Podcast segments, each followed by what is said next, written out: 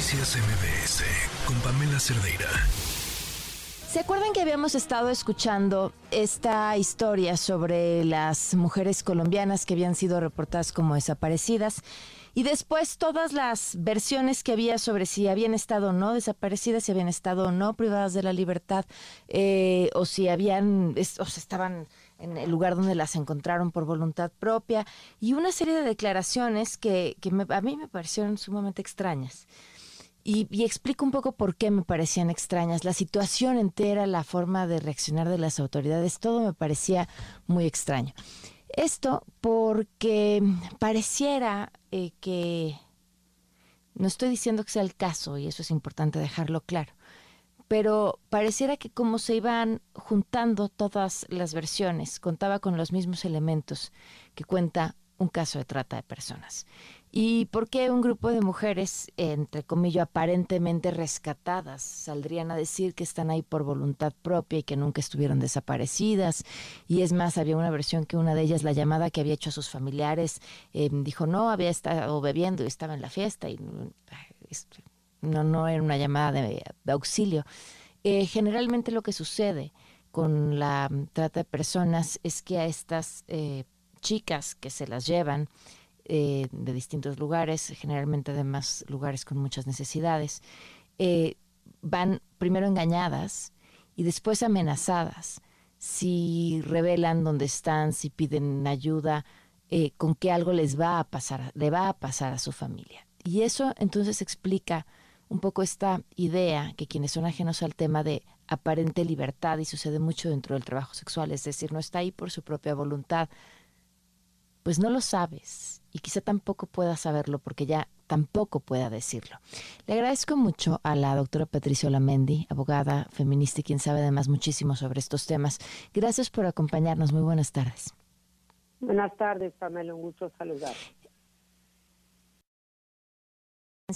Este caso y además muchos que se han estado escuchando especialmente en los últimos meses.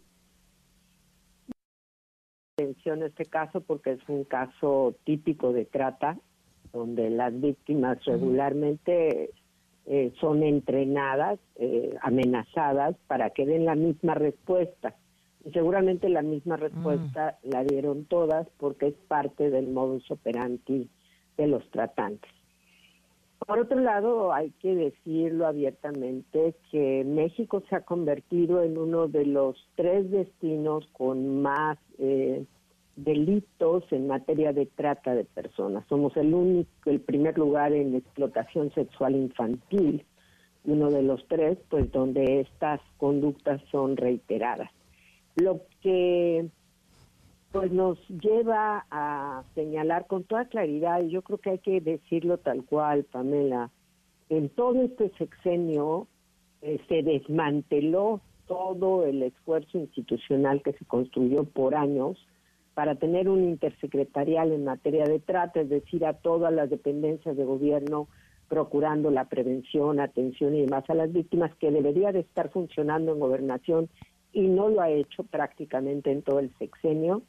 No hay programas de prevención. Si tú ves las cifras del Secretariado Ejecutivo, prácticamente no reporta casos de esta naturaleza, aunque sí lo reportan los organismos internacionales y las policías internacionales. Y México pues pasó de ser un país eh, de tránsito a ser un país de destino, a ser un país de origen y por supuesto de tránsito. Eh, a mí no me sorprende esta situación porque en muchos lugares del país te puedes encontrar mujeres venezolanas, mujeres colombianas, mujeres argentinas, que la pregunta es qué hace en esta localidad, en tal lugar, una mujer eh, en estas condiciones.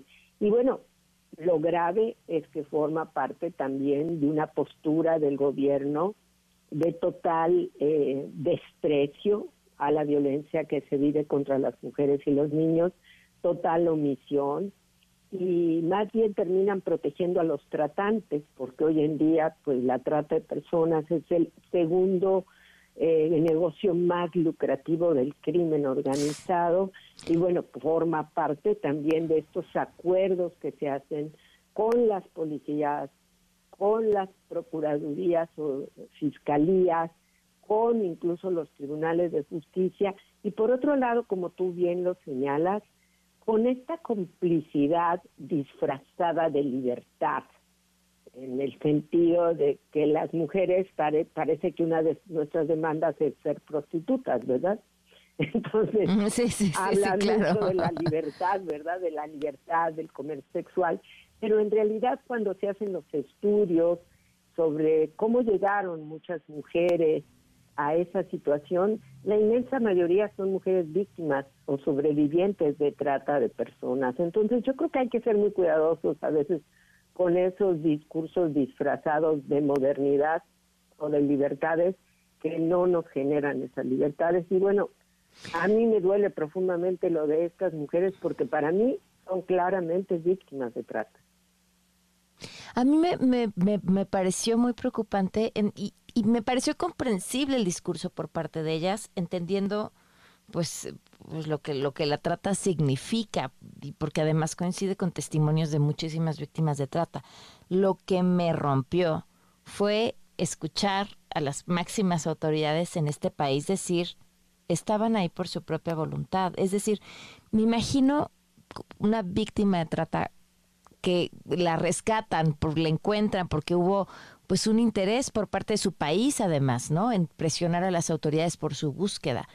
Y de repente ver a, las máximas autoridades de tu país o de ese país en donde estás siendo víctima salir a decir, no, no, no, no, no, no, no pasa nada, ya nos dijeron que están por su propia voluntad, te hace querer morir. Claro, pero es una característica de la trata, pero te refleja un nivel de complicidad que tienen para con los tratantes, porque lo primero que te dicen, por lo menos eh, la Convención de Naciones Unidas sobre el tema y la propia ley que tenemos general de trata, es que si son extranjeras lo primero que tienes que hacer es protegerlas, proteger su identidad, proteger su situación, no exponerlas, segundo, no repatriarlas, porque no sabes si la repatriación va a traer como consecuencia quizá la muerte de ellas y de sus familiares, tienes que generar un nivel de cooperación. Eh, eh, toda la respuesta institucional es una respuesta vergonzante, como pasa en todos los casos de violencia contra las mujeres. Yo creo que forma parte de esa lista de agravios tan grande que tenemos en este sexenio, pero también demuestra que no no hay interés alguno en apoyar a las víctimas. Y esto es lo más grave, eh, efectivamente, lo que tú dices, porque viven estas mujeres lo mismo que vivimos las mexicanas, ¿no? En un nivel total de desamparo frente a este tipo de conductas.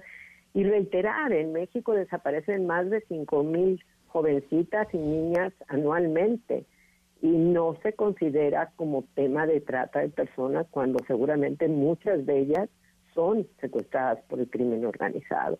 Y a eso le sumas la problemática también que da la migración y uno de los problemas más grandes de la migración irregular, como lo tenemos en el país, fuera de los apoyos, es precisamente que los tratantes eh, secuestran a muchas de estas mujeres que cruzan nuestra frontera y lo saben, a nivel internacional lo saben, que las mujeres que cruzan esta frontera están en total nivel de desprotección porque muchas veces las mismas autoridades son las que están en colaboración con los tratantes para el secuestro o la desaparición de ellas